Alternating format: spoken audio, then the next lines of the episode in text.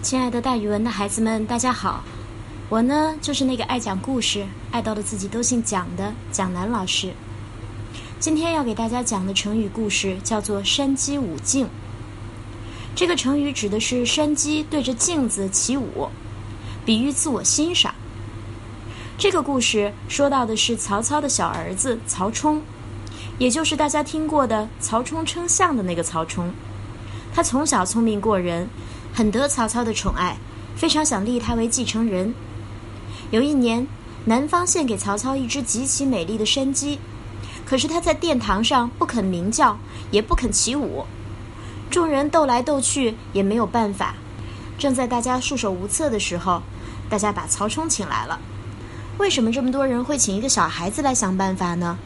就是因为不久前孙权送来一头大象，北方人从没见过。很想知道它的重量，就是没法称。曹冲在边上如此这般的说了一通，曹操觉得很有道理，就按照曹冲说的方法去称。曹冲命人把大象牵到空船上，看船吃水有多深，在船舷两边刻上记号，然后再把大象牵上岸去，再拿粮包、石头装到船上，装到刻记号的地方为止。曹冲再让人把船上的粮包、石头分别点数过秤。这些东西的总重量就是大象的重量。